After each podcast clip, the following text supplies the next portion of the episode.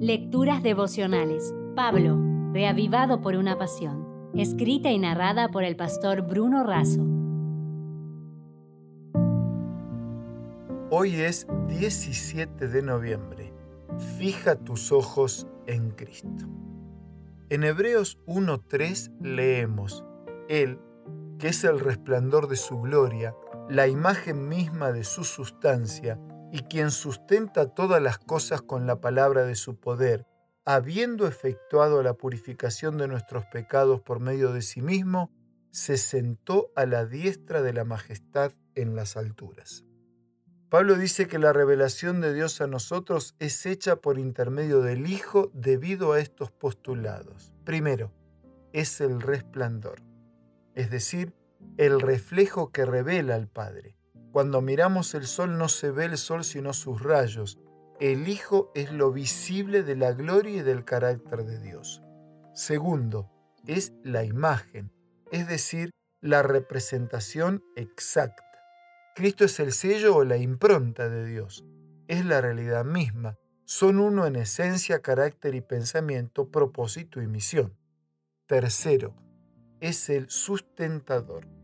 Todo fue hecho por el poder de su palabra. Él habló y todo existió. Además de crear el universo, lo sustenta y lo conserva. El universo no es un reloj al que Dios le dio cuerda y lo dejó marchando.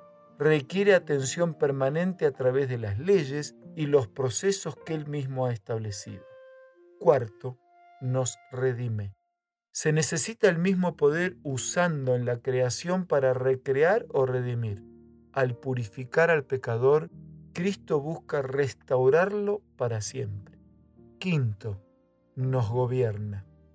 En virtud de su muerte y su resurrección, se sentó a la diestra de la majestad en el trono de Dios, con plenos poder y autoridad. Helen Lemmel nació en Inglaterra en 1863 en la familia de un misionero. Estudió música en Alemania y se casó con un hombre adinerado, pero éste la abandonó cuando quedó ciega. A sus 55 años oyó una frase que la impresionó. Vuelve tus ojos hacia Él, mira plenamente en su rostro. Elena había perdido la visión, pero podía ver a Cristo a través de los ojos de la fe y por eso escribió, Te sientes cansado y turbado, sin luz en la oscuridad, Contempla por fe al Maestro, tendrás vida y libertad. Y en el coro colocó las palabras tan conocidas para todos.